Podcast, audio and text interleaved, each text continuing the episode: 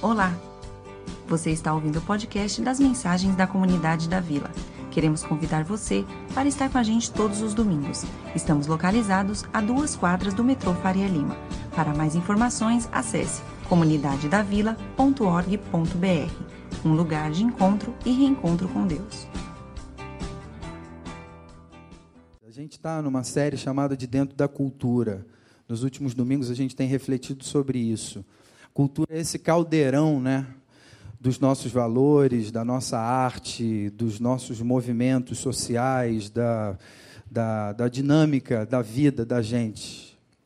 Eu acho até difícil de, de definir o que é cultura. Fato é, é algo no que nós estamos mergulhados. Então, é, eu acho que faz todo sentido a gente refletir a partir da cultura, considerando é, elementos com os quais a gente tem que lidar, inevitavelmente, do tipo competitividade.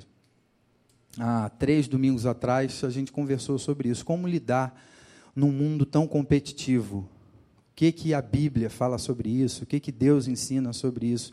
Como que a gente se relaciona de uma maneira legal, saudável, amistosa, em amor, num mundo em que existe tanta competitividade? Aí, no segundo domingo dessa série, no segundo episódio dessa série, a gente conversou sobre autoconhecimento, nossa identidade. O que significa ser alguém na nossa cultura, na nossa sociedade. E o que Deus, o Criador, diz que eu sou e que você é. Aí, depois, no domingo passado, que foi o terceiro episódio, o Marcos Botelho falou sobre. Quero ver quem lembra é, multiverdades, não é verdade? Multiverdades. Como é, a Bíblia, na Bíblia a gente vê Jesus dizendo assim: Eu sou o caminho, a verdade e a vida. Ele diz a verdade. Como que a gente lida num mundo de multiverdades, com a ideia de existir uma verdade? Dá certo isso? Como é que é essa história? Não sou arrogante eu dizer que eu conheço a verdade? Como que a gente se relaciona dessa maneira? Eu estou dizendo isso, você pode ouvir depois essas reflexões, elas já estão disponíveis. Hoje a gente vai conversar sobre autonomia. Autonomia é essa ideia de é, sou, sou eu que eu que mando, eu que digo, eu, eu, eu já caminho com as minhas próprias pernas, eu sou autossuficiente, tal. Pensando até sobre isso, eu queria te perguntar quando você ouve essa palavra, autonomia, te vem algo positivo ou negativo? Autonomia, você fala, pô, legal. Ou você fala, autonomia. Ih, caramba, é perigoso isso aí. Ou você diz, nem sei o que é. Eu estava pensando sobre isso, eu sou pai, e aí, poxa, eu sempre lembro dos meus filhos, pai, né, de meninos pequenos, aquela presença marcante deles em tudo, o, o choro, as brincadeiras e tal. E pensando nessa palavra, autonomia, me veio é, o, meu, o meu filho mais novo, João, ele está com dois anos, dois anos, ou vai fazer dois anos, eu acho. Né, Lígia? Vai fazer, né? Vai fazer, vai fazer três anos. Vai fazer três anos. Minha cunhada me ajudou a lembrar. Eu não sou, não sou bom de memória. Semana que vem, ele faz três anos. Eu lembro quando, quando ele começou a engatinhar. Lembro quando João começou a engatinhar. E, e é aquela experiência muito interessante, porque e ele começou a engatinhar, olha que legal e tal. Sabia que o bebê chora menos quando ele ganha alguma autonomia? Porque para ir daqui e ali ele chorava. Agora ele pega e vai. Gente, é tão gostoso, tão bonito, inclusive pelo fato dele chorar menos. E aí, daqui a pouco, ele começa a se firmar e começa a levantar, e a perninha fica mais forte e começa a, a, andar. E aí você fala, cara, mais autonomia, que gostoso. Começa a andar e vai andando, vai melhorando, vai andando, vai andando, vai andando. Daqui a pouco você fala, opa, está andando demais, segura, a gente está no shopping. E ele foi embora, cadê? Alguém vai atrás dele, vai pegar. A autonomia, você vai ganhando e, e vai indo mais longe. E chega uma hora que eles começam a correr e aí corta para a seguinte cena: eu na Avenida Paulista, com João, o menor, de um lado segurando, e Gabriel, um pouquinho mais velho, do outro lado na mão. e eles vendo os carros passarem, as pessoas, as luzes e tal, e eles gritam: Me solta, me solta, eu quero correr, eu quero correr, papai, deixa eu ir. E eu com uma sensação de morte, falando: Caramba, o carro acabou de passar aqui a 100 por hora, se eu solto da mão desses meninos. A autonomia, que é algo bom, positivo, se torna um perigo fatal de morte. Já parou para pensar nisso? Autonomia é bom ou é ruim? É, eu acho que ninguém tem dúvida de que andar com as próprias pernas, conseguir se sustentar na vida, saber fazer boas escolhas, ter independência, fruto né, da, da maturidade da vida, é muito legal, é muito bom. E mais do que isso, é sinal de saúde. Saúde física, saúde espiritual, saúde psicológica. A gente está crescendo, né? O que, o que não se desenvolve está tá morto mas o que se desenvolve é porque está bem, está saudável. E autonomia é um sinal de maturidade, de desenvolvimento. Por outro lado, Gustavo estava me lembrando, essa palavra autonomia, auto significa próprio, e nomia, você sabe o que significa? Lei. Minha própria lei. Existe talvez um extremo, um aspecto da autonomia que é aquele no qual a pessoa diz: sou eu que mando vai ser de acordo com o que eu quero. E ninguém vem me dizer como é que é para ser. Porque agora eu tenho autonomia e eu não escuto mais ninguém. E eu me torno alguém arrogante. E eu fico com a sensação de que eu sou meu próprio Deus, o Deus da minha vida. E ninguém tem nada para me ensinar, e ninguém tem nada para me acrescentar. E quando alguém diz assim, ó, oh, não pode isso, eu fico chateado. Deixa eu contar para vocês uma experiência, vou me expor agora aqui, porque é uma experiência tanto quanto ridícula, mas eu era criança. Eu lembro que eu ia para uma, para uma casa de praia muito legal, numa praia muito legal, no litoral do Rio de Janeiro, de onde eu sou. Quem não me conhecia já, já sabe que eu sou de lá, né, por, por conta do meu sotaque. Eu ia todas, é, é, todas as minhas férias, eu ia para uma casa, assim, uma mansão daquelas top, sabe? que você não acredita, assim, de revista. E eu lembro da primeira vez que eu fui para essa casa, a casa de amigos dos meus pais. E a primeira vez que a gente foi, o dono da casa, um cara muito legal, muito querido, escreveu para a gente uma carta com orientações a respeito da casa. Ah, no primeiro andar vocês têm isso, isso e isso. A geladeira está cheia de comida, vocês podem comer comida boa, se quiser pegar carne para fazer churrasco. No segundo andar tem quatro quartos, que não sei o que, que não sei o que lá. No terceiro andar, não sei o que. Vocês vão tendo noção da casa. E aí, saindo, botando o pé fora do portão, você está na praia tal, e você aproveita essa praia, uma caminhada de, de, de um quilômetro, você está na outra ponta da. Enfim, dizendo para a gente tudo que a gente poderia fazer e manifestando como ele estava feliz da gente estar na casa dele. Aí, uma última observação. Ah, detalhe: essa casa tinha um jet ski. E aí ele falou assim para mim, aí eu já todo feliz, eu não queria nem saber da casa de três andares, não sei o que, eu falei, pô, vou andar de jet ski, né? Aí a última observação dessa carta era o seguinte, é, queridos, eu só queria pedir para vocês uma coisa, não usem jet ski.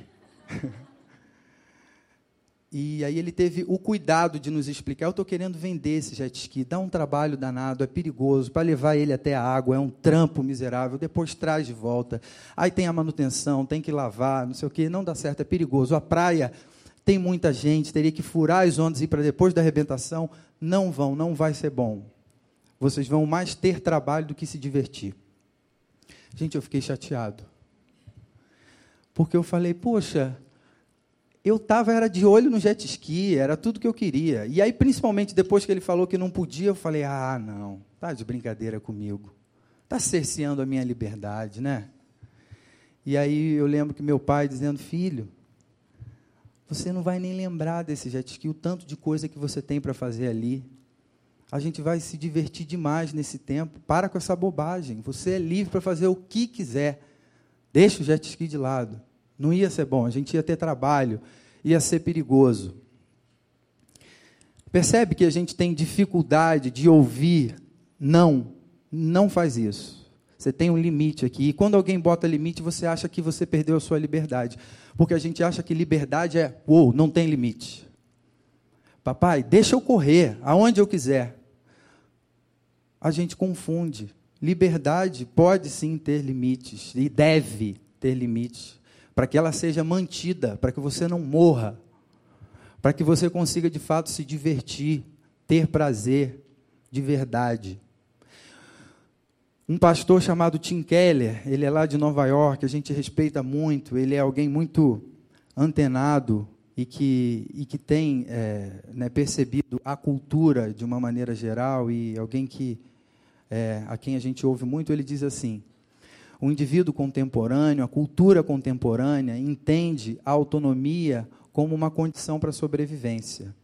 Se alguém me pede, por acaso, o pedido absurdo de eu abrir mão da minha autonomia, ou mesmo de parte dela, chega a me dar uma falta de ar aqui, porque, poxa, isso é muito importante. Essa é uma busca da minha geração, talvez mais do que nunca. A busca por autonomia. E aí, o Tim Keller e alguns sociólogos, eles é, fazem uma fotografia do indivíduo contemporâneo na busca por autonomia. Algumas características que eu vou falar agora aqui na sequência. Eu queria que você pensasse se você vê isso em você ou se você conhece alguém que tenha esse tipo de característica. Olha só. O indivíduo contemporâneo, a geração millennial, e não só a geração millennial, porque a gente tem gente aqui que não é da geração millennial, mas ainda assim convive com essas características, tem essas características, é um indivíduo mais empreendedor. O que é empreendedor? Empreendedor, falando a grosso modo, é aquela pessoa que não quer que digam para ela como é que faz determinada coisa. Então ela cria uma coisa nova que ninguém sabe como é que faz, só ela sabe. Porque ela não quer ninguém dizendo a hora que ela tem que chegar, a hora que ela sai e qual é o processo. Sou eu que vou determinar qual é o processo. Eu não acho que isso é necessariamente ruim ou necessariamente bom. É uma característica da nossa geração. Não sei se você conhece alguém assim, não sei se você conhece alguém que tem empreendido, criado coisas novas. Tem a ver com autonomia. Eu quero ter autonomia na minha vida. Então, eu não quero mais chefe, eu sou meu chefe. Uma outra característica, veja se você não se identifica com isso nós não lidamos bem com a ideia de que conquistas levam tempo. É ou não é? As expressões médio prazo e longo prazo não me agradam. Porque a banda, a minha banda é larga, são 150 mega. Eu clico aqui e aparece. E eu não sei esperar muito tempo. Não é uma questão de não gostar, eu não sei. A gente confunde o, o, o, virtual, a internet, com a vida real. E a gente acha que o ritmo da vida é o ritmo da banda larga na minha casa. Quando na verdade não é. São coisas diferentes. Conquistas, aquelas legais, necessárias, consistentes, pode ser que elas levem muito mais tempo do que você gostaria. Mas a gente não sabe lidar com isso. A nossa geração não lida bem com isso. Uma outra característica, nós somos multitarefas. Alguém aqui tem dúvida? Existem pessoas, eu não sou o tipo, mas existem pessoas capazes de falar no celular, ouvir música no outro ouvido, fala no celular aqui, ouve música aqui, joga videogame e, e mas o que? Como é possível isso? É possível. A nossa geração uh, consegue fazer esse negócio.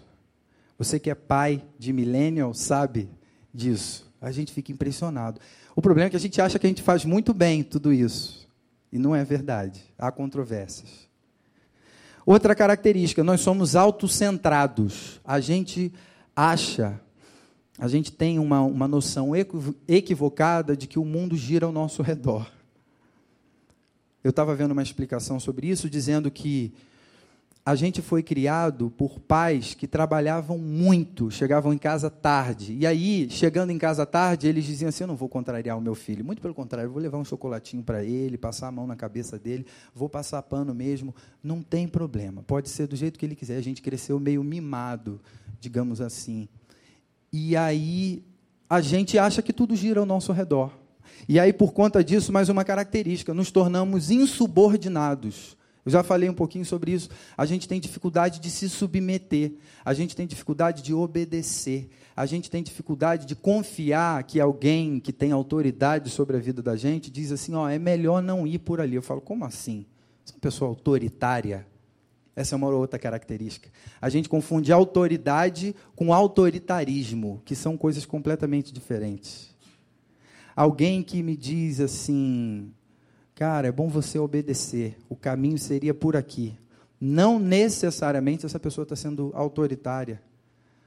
Ela está querendo me conduzir por um caminho, de repente, pelo qual ela já passou e ela viu que por ali é o melhor caminho.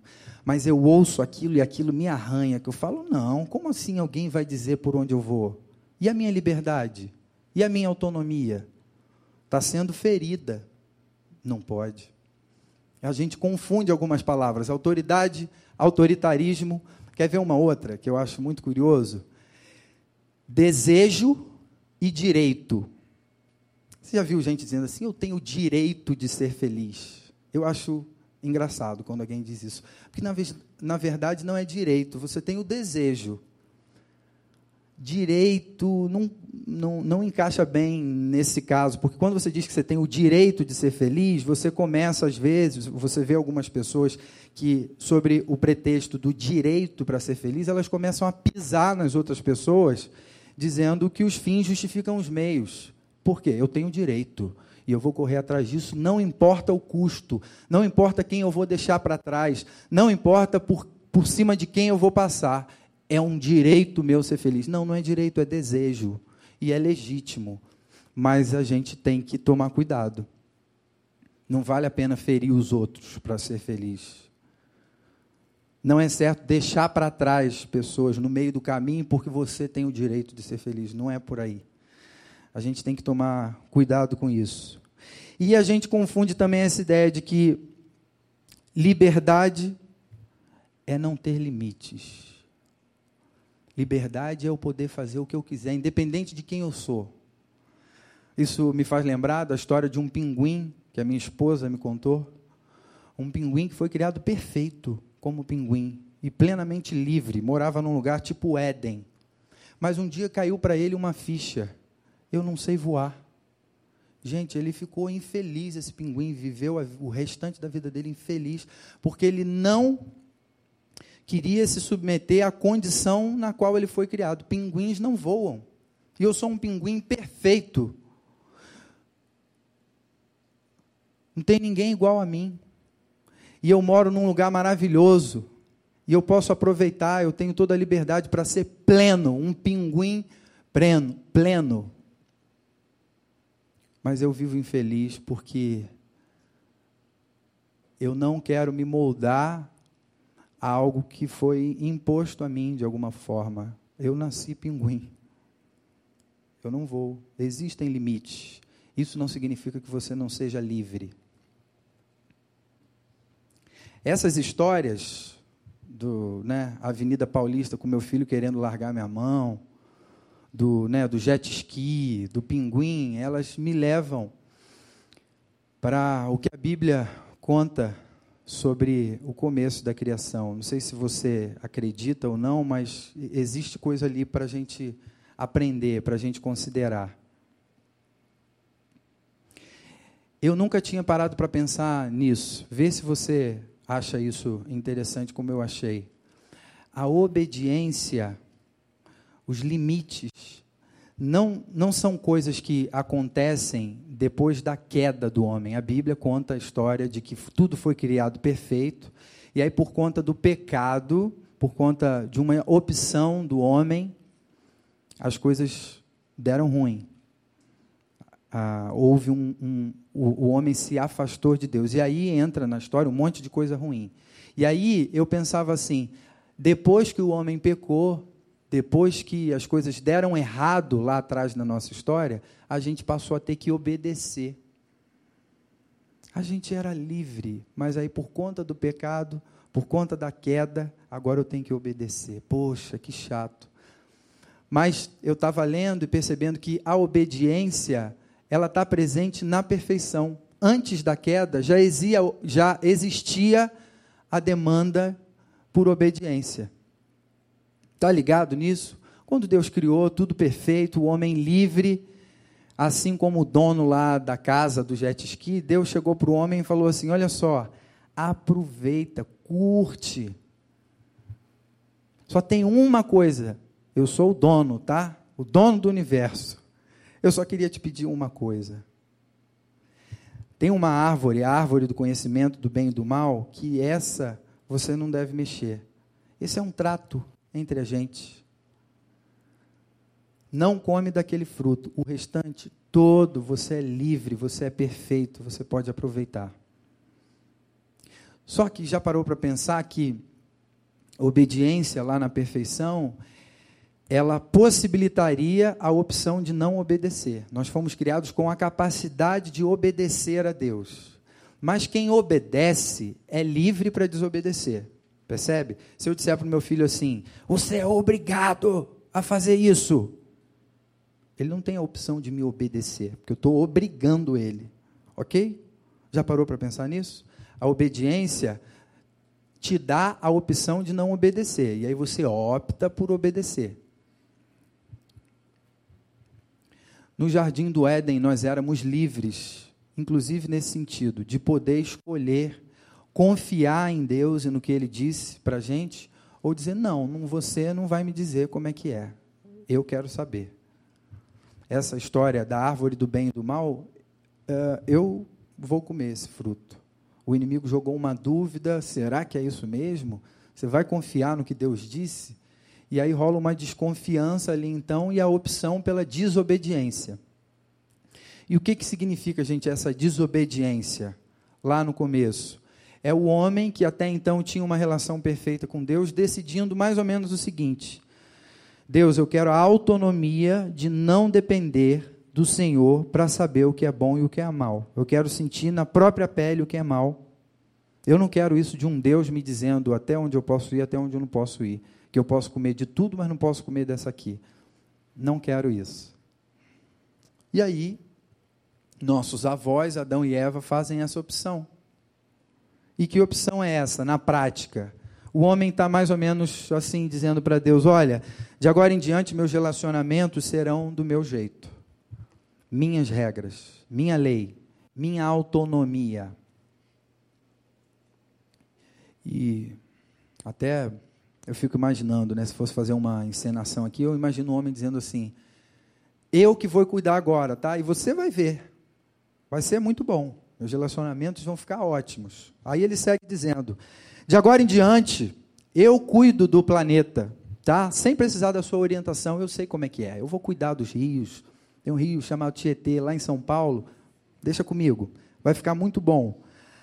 De agora em diante, eu te busco quando eu quiser. Você não precisa vir me procurar, se dirigir a mim. Me deixa livre, tranquilo, na minha autonomia. Quando eu quiser, eu te procuro. Vou criar um negócio chamado religião que vai ser muito bom. Ninguém vai brigar por causa disso. Vai ser ótimo, vai ser tranquilo. De agora em diante, eu vou correr atrás da minha felicidade. Inclusive, será um direito meu. Ok, senhor? Está de acordo? Eu corro, eu me responsabilizo por isso. Enfim, gente, teria uma lista enorme aqui de, de coisas que o homem diria para Deus nessa postura de buscar a sua própria autonomia, dizendo: Não preciso de ti, eu não quero saber de ti. Eu quero ser livre. Como, como se liberdade fosse isso. Aí a gente para para pensar: como estão nossos relacionamentos? Como está o nosso planeta? Que tal a nossa busca e o nosso direito de felicidade?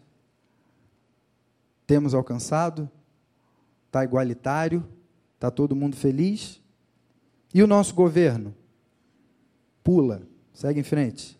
E a nossa cidade? Tá legal? E o nosso jardim? Tá florescendo? Tá bonito? E a nossa justiça? Ok? E aí a gente ouve, eu tenho amigos muito queridos, que assim como eu, a gente faz essa pergunta, cara, o que está acontecendo com esse mundo? Que, que houve? Que injustiça é essa? Que doideira é essa? Que violência é essa? Que miséria é essa? Cadê Deus? Ô Deus, o que, que houve? A gente não conhece a nossa história. A gente desconhece a nossa história, ou a gente esquece, ou a gente prefere não olhar para isso. Mas fato é que existe um distanciamento da gente para com Deus. E isso tem consequências. A opção que a gente fez por essa autonomia na qual a gente diz: eu não preciso de alguém além de mim me dizendo o que eu devo e o que eu não devo fazer. Isso tem consequências e é muito fácil de percebê-las. Você descendo aqui no prédio, virando a esquina, você percebe. Aliás, não precisa descer. Se a gente começasse aqui a conversar e compartilhar questões da vida da gente, nós começaremos a perceber: é, tem alguma coisa errada na história. E aí, gente, é muito interessante porque aqui, quando a gente olha para as Escrituras, aí para pensar: caramba, esse Deus, como é que será que ele está então em relação a gente? O que, que ele está pensando da gente? O que, que ele teria para me dizer depois desse afastamento, depois dessa busca por autonomia, depois desse abandono, depois dessa rebeldia? Esse Deus deve estar o quê comigo? Aí a gente vai ver que esse Deus, aliás, só um parêntese, meu filho João, que né, costuma sair andando, esses dias eu fiz um teste com ele no shopping, ele né, querendo sair, querendo andar, eu falei, cara, deixa eu deixar para ver até onde ele vai deixei, fui indo atrás um pouco a distância e ele indo embora. E embora, e embora, e embora. Chegou, chegou uma hora que eu falei, cara, eu me perdi, eu não sei mais onde eu estou. Eu peguei ele no colo e falei, vamos voltar para perto da sua mãe. Não tem limites, ele vai embora. Mas eu, como pai, falei, eu vou atrás dele, eu não posso deixar ele sozinho. Ele tem três anos. Esse Deus de quem a gente largou a mão e falou: me solta, me deixa, eu quero correr, ele não nos abandona. Ele está vindo atrás da gente. Ele está vindo atrás da gente. E a Bíblia conta, eu vou contar de uma maneira diferente o que a Bíblia conta, que esse Deus, na Avenida Paulista, a gente soltou da mão dele e foi atravessar a rua, com três anos de idade, e vem um carro e vai atropelar a gente. Esse Deus, ele pega e ele se joga na frente desse carro para que a gente não seja atropelado. Ele morre a nossa morte. E aí, nas Escrituras, quando a gente vai procurar conhecer a palavra dele, o que, que esse Deus está dizendo para mim e para você? A gente vai ver conselhos de reconexão, de reconciliação com Ele, de volta para Ele. Senhor, não deu certo aqui. Eu quero estar de volta conectado contigo. Eu quero ouvir o que o Senhor tem para me dizer. Eu preciso do teu conselho. Deu para perceber que por minha conta não está legal. Eu quero ler um texto bíblico com vocês que está em Provérbios. Provérbios é um livro de conselhos de sabedoria para uma vida melhor, para uma vida reconectada com a fonte de vida. E lá em Provérbios está escrito assim: confie no Senhor, confie em Deus de todo o seu coração. Não dependa do seu próprio entendimento.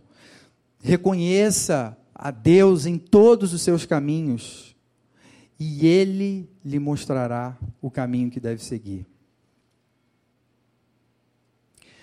Eu sublinhei ali as frases que eu queria aqui pensar um pouquinho com vocês para a gente fechar.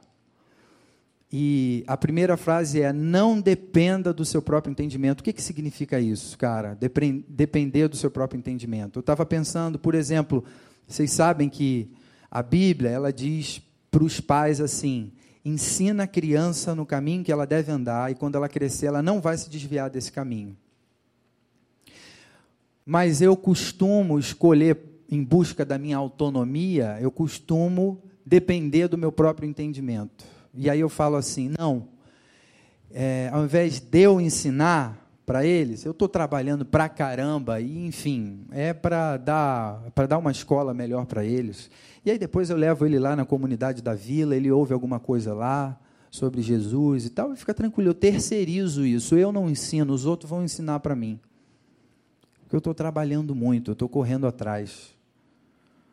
Meu entendimento agora é esse. Aí o que, que acontece com os filhos da gente?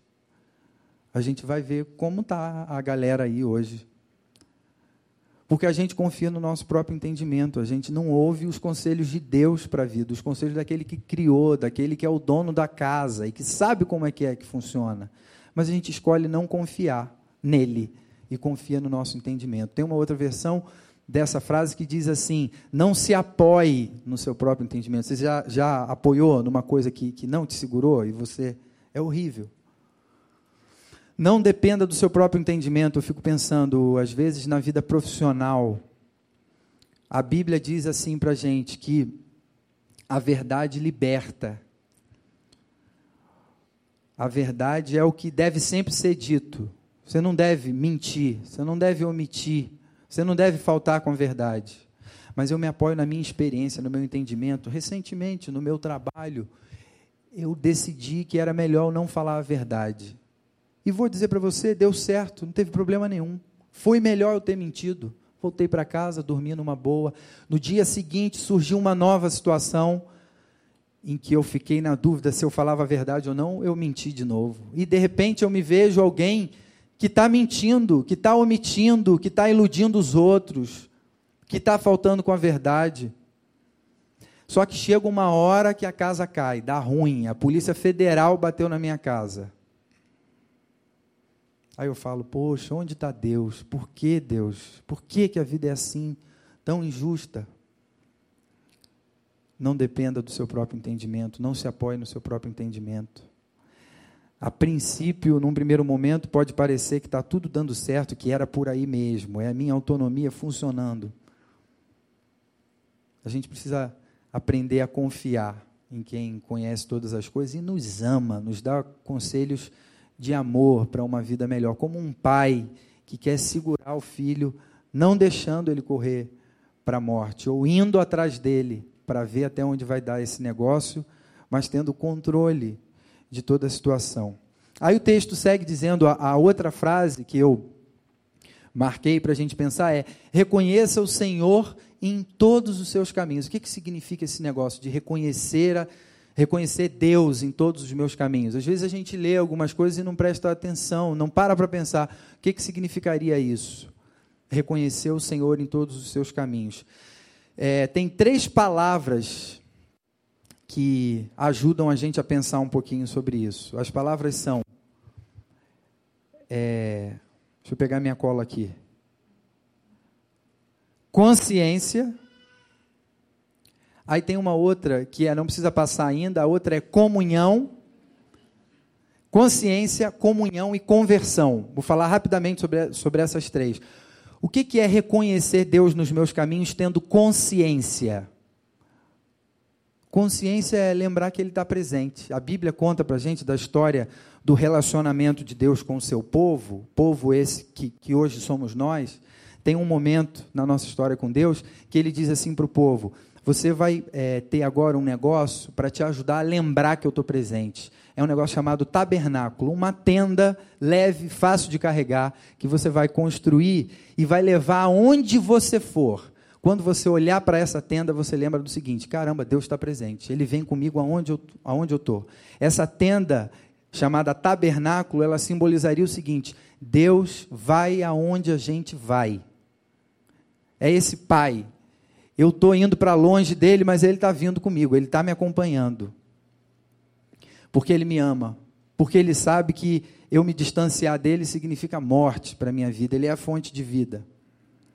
Aí é muito interessante, porque a história conta o seguinte: o homem, ele vê aquele tabernáculo, aquela tenda, ele fala assim: está muito chinfrinha essa tenda. Eu vou construir um negócio bonito, digno de Deus. Aí ele fala assim: Eu vou construir um templo. Sabe o templo de Salomão aqui em São Paulo?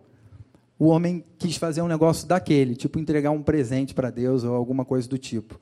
Autonomia, não, vou fazer do meu jeito, vou fazer do jeito que ele sugeriu, não. Aí o cara faz uma fundação no chão, com mármore, com cimento, com pedra, um troço gigante. Ele fala: Deus, toma, olha aqui, que show. Só que aí o que, que acontece? Aquilo fica ali parado. Ele vai e o negócio fica lá ele esquece, ele perde a consciência de um Deus presente. Aí é por isso que até hoje o fruto disso é o seguinte: a gente vem aqui na igreja, tem um tempo aqui, canta músicas e tal, e a gente acha assim: estamos na casa de Deus aqui, estamos visitando Deus aqui na casa dele, daqui a pouco a gente volta para a nossa semana, para o nosso corre-corre, para a nossa autonomia, vamos viver a nossa vida. E Deus ficou lá na comunidade da vila. Deus mora aqui, Deus não mora aqui. Mas um rei chamado Davi decidiu construir um prédio para Deus, achando que Deus ia ficar enfurnado naquele prédio. Ele mora com a gente, ele vai com a gente. Quando terminar aqui, daqui a pouquinho, tá para terminar, a gente vai embora. Mas Deus vai embora com a gente. Deus habita em nós. Deus presente. Deus com a gente. A gente não deveria esquecer disso. A consciência de que Ele está presente. A outra palavra é comunhão. Sabe, comunhão, o que é reconhecer Deus nos nossos caminhos, tem a ver com comunhão. O que é comunhão? Comunhão é um passo além da consciência de que Ele está presente. Vocês sabem que os demônios têm a consciência da presença de Deus. Agora, a comunhão é um pouquinho mais. A comunhão tem a ver com troca, com relacionamento. Minha esposa, volta e meia, ela diz assim para mim: Paulo, estou te achando distante. Eu falo: como? Eu cheguei em casa às sete horas da noite e estou junto com você, com os meninos. Aí ela fala assim: então tira o fone do ouvido. Você não está presente. Ou está faltando comunhão. Você está presente, a gente tem a consciência da sua presença aqui, mas você não está com a gente. O João acabou de perguntar, papai, vamos brincar? Você não ouviu.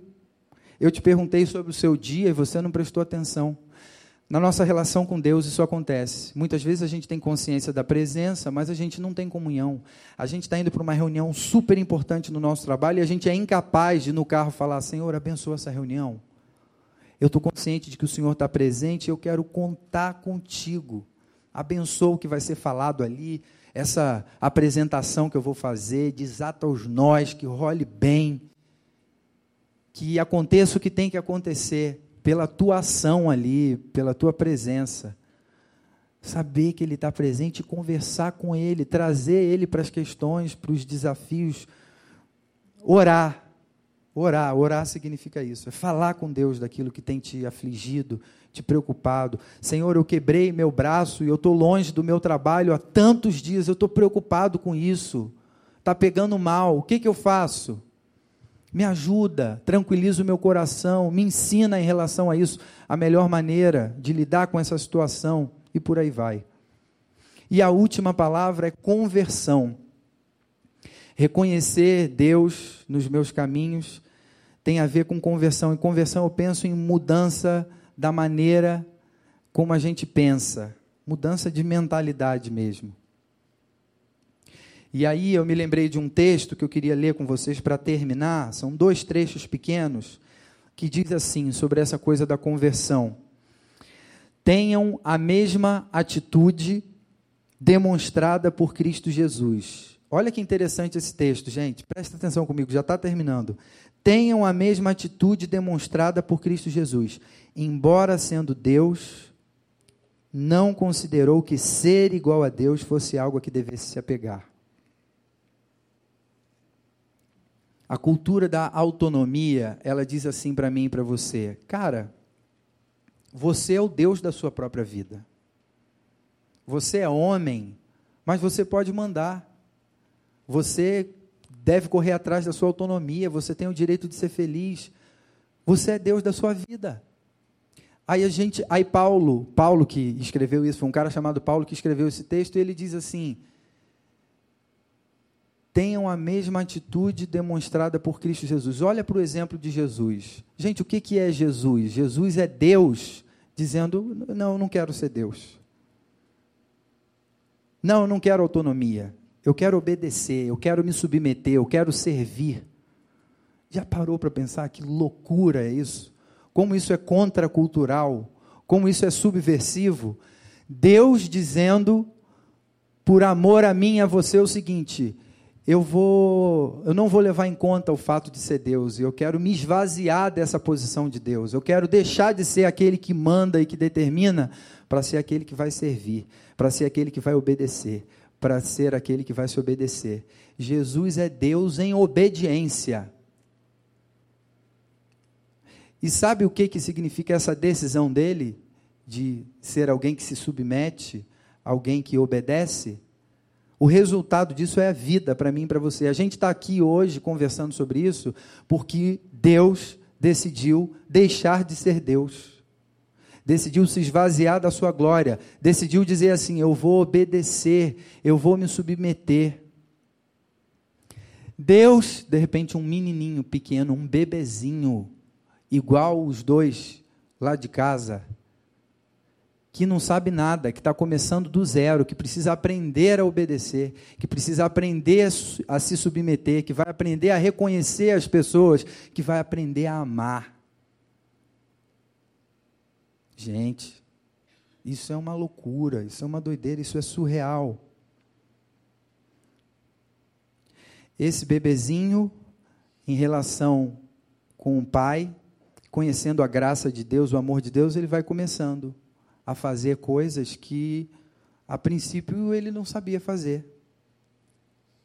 À medida que ele se relaciona com o Pai, que ele se desenvolve, que ele percebe a vida, Jesus então começa a obedecer, começa a reconhecer as pessoas, começa a manifestar o seu amor, começa a perdoar, começa a servir, começa a se submeter. E crescendo, se tornando homem, ele vai até a cruz por mim e por você. Ele morre a nossa morte para a gente viver a vida dele. Esse, esse é o exemplo, essa é a referência de vida para mim e para você. Como discípulos de Jesus, imitadores de Jesus, a gente considerar a possibilidade de confiar em quem tem algo para dizer para a gente, em quem tem orientações de vida para a gente. O outro trechinho, o último dessa noite, diz assim: Porque Deus está agindo em vocês, dando-lhes o desejo e o poder de realizarem aquilo que é do agrado dele. Esse aí para mim é o que me traz descanso e é o que eu digo assim, cara, ainda bem que é dessa maneira. Eu não sei se você já teve a sensação, frequentando a vila, frequentando igreja, qualquer que seja, enfim, ouvindo conselhos, pensar assim, cara, eu tenho ótimos conselhos, eu até concordo aí com o que o Paulo está falando, mas eu não consigo botar em prática. Tá certo aí, Paulo, que você falou, mas eu não consigo. Você já teve essa sensação? Ah, eu venho na igreja e ouço coisas super legais, ouço o pastor Marcos Botelho falando, é muito interessante ouvir, ele é engraçado, ele fala coisas importantes para a vida da gente. Mas eu não consigo botar esse negócio em prática, não funciona para mim. É religiosidade, é teoria. Deus está agindo em vocês, dando a vocês o desejo, a vontade e o poder, a capacidade de realizarem aquilo que é do agrado dele, de se submeterem, de ele está nos capacitando e nos dando o desejo, o poder de, de sermos obedientes a ele de recomeçarmos numa relação onde a gente não diga, sai, é comigo. Ele está dando a chance para a gente e nos capacitando para dizer, não, não deu certo ser comigo. Eu quero ouvir o que o Senhor tem a dizer. Eu quero ouvir os teus conselhos. Eu estou desconfiado que isso vai ser importante para a minha vida e para a vida das pessoas ao meu redor. Aí, gente, pensando na vida da gente, eu paro para pensar, cara, tudo vem dele. Ele é a fonte de todas as coisas. O meu desejo, o querer e a minha capacidade, o poder para realizar vem dele. Não adianta eu ter muita força de, muita força de vontade. Eu estava conversando agora ali com Michele. Não adianta eu ter muita força de vontade para conseguir. Isso é religiosidade. A religião diz para a gente assim: se você for muito forte, se você andar de joelho, se você subir a escadaria da penha, se você rezar. Não adianta, a gente não consegue. Não é mérito nosso. Tudo vem dele. E aí, eu não amava, mas eu fui amado por ele, e de repente eu me percebo amando, imitando ele. Eu não queria, mas eu fui querido por Ele. E de repente eu me vejo reconhecendo as pessoas, reverenciando as pessoas que eu queria que estivessem subordinadas a mim. De repente eu estou me submetendo a elas. Eu não buscava, mas Ele me buscou e de repente eu vejo, eu me vejo também querendo alcançar as pessoas e, enfim, buscar a Ele, a vontade dele. Eu não perdoava, mas de repente eu me vejo perdoando gente que me maltratou, que me fez mal. Caramba, eu sou capaz de dizer: eu te perdoo, não vou levar isso para a nossa relação. Notícia boa para mim e para você: é Deus quem nos concede poder e vontade para realizar o que precisa ser realizado. O que nos cabe é dizer: Senhor, eu me submeto, eu preciso de Ti, toma a direção. É mais ou menos meus filhos, mais uma vez, exemplo dos meus filhos para terminar. O meu filho no carro querendo dirigir. Papai, quero dirigir, quero dirigir, quero dirigir, quero dirigir. Eu boto ele no meu colo e falo, vai, só acelero aqui no pé e ele dirige. Adivinha o que, que acontece? Falo, filho, peraí, posso pegar de novo? Eles não deixam, não. Aí eu tenho que parar o carro. Com Deus, talvez a gente já tenha crescido um pouquinho para entender que, Senhor, pega esse volante aqui de novo, por amor do teu próprio nome. Que o Senhor possa conduzir. Me ajuda nesse meu impulso de querer autonomia, que o Senhor silencie essa voz gritando: Me solta, me solta, eu quero ir sozinho. Me ajuda a me submeter. Queria orar com você, então, nessa noite e que a gente se coloque diante desse Deus reconhecendo que é melhor que Ele esteja na direção, reconhecendo que a gente precisa aprender a obedecer, a confiar em quem conhece, confiar em quem tem a capacidade de de fato conduzir as coisas e nos levar para os melhores lugares. Queria que você tivesse um tempo aí pensando na sua vida. Em que áreas você tem buscado autonomia? Essa autonomia dizendo: Deus, não toca nisso aqui, deixa isso aqui comigo. Queria sugerir que você hoje fizesse uma oração entregando a Deus isso. E entregar significa, Senhor, eu queria ouvir o teu conselho, a tua direção. Não é que você vai se tornar alguém que não sabe mais fazer nada sozinho, que não dá um passo na vida sem pedir o conselho de alguém. Não é isso. Mas é a certeza de que existe um Deus que tem orientação para você em todas as áreas da sua vida. Nas, naquelas situações em que você não imaginaria submeter isso a Deus, compartilhar isso com Ele. Não, isso aqui não precisa. Quem sabe? É o caso de você submeter isso a Ele e pedir que Ele te oriente, pedir que Ele fale ao seu coração, pedir que Ele tome a frente, para que você siga seguro,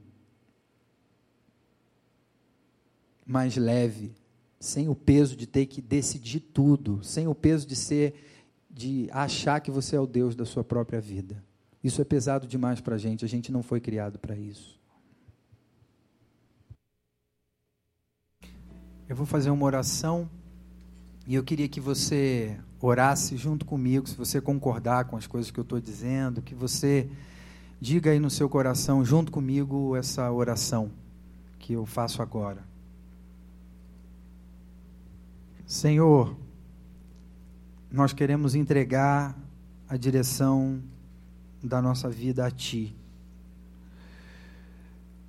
Livra-nos da escravidão, da busca insana por autonomia, essa autonomia na qual a gente vive em função das nossas próprias vontades, das nossas habilidades, das nossas conquistas, do nosso desejo por ter o controle de tudo. Não é sobre nós. Esse fardo é pesado demais, a gente não aguenta. Já deu para perceber, olhando para o mundo à nossa volta, que viver segundo as nossas leis não funciona, é disfuncional, é insustentável. Nós queremos aprender a confiar, a nos submetermos ao teu governo de graça, de perdão, de amor. Tu és um pai amoroso, não um Deus irado, mas um pai amoroso que ama, que cuida, que vem atrás da gente que não fica aqui quando a gente for embora, mas que vai com a gente. Nós queremos ter a mesma atitude demonstrada por Jesus, que, sendo Deus, se esvaziou, abriu mão dessa posição e começou do começo, se submeteu, aprendeu a amar, aprendeu a perdoar, aprendeu a obedecer. A gente quer aprender isso também, assim como Jesus aprendeu. A gente está aqui em comunidade, a comunidade da vila, coloca pessoas ao nosso redor que caminhem junto essa caminhada de submissão, de obediência a Ti, entendendo que obediência não é cerceamento da liberdade, mas é o fundamento da nossa liberdade. Transforma as nossas vontades, Senhor. Obrigado porque o Senhor já está agindo em nós, como Paulo lembrou, nos conhecendo e nos concedendo o desejo e o poder de nos submetermos a Ti. Para que seja o Teu reino, a Tua vontade, assim na terra como no céu. Nós oramos em nome de Jesus. Amém.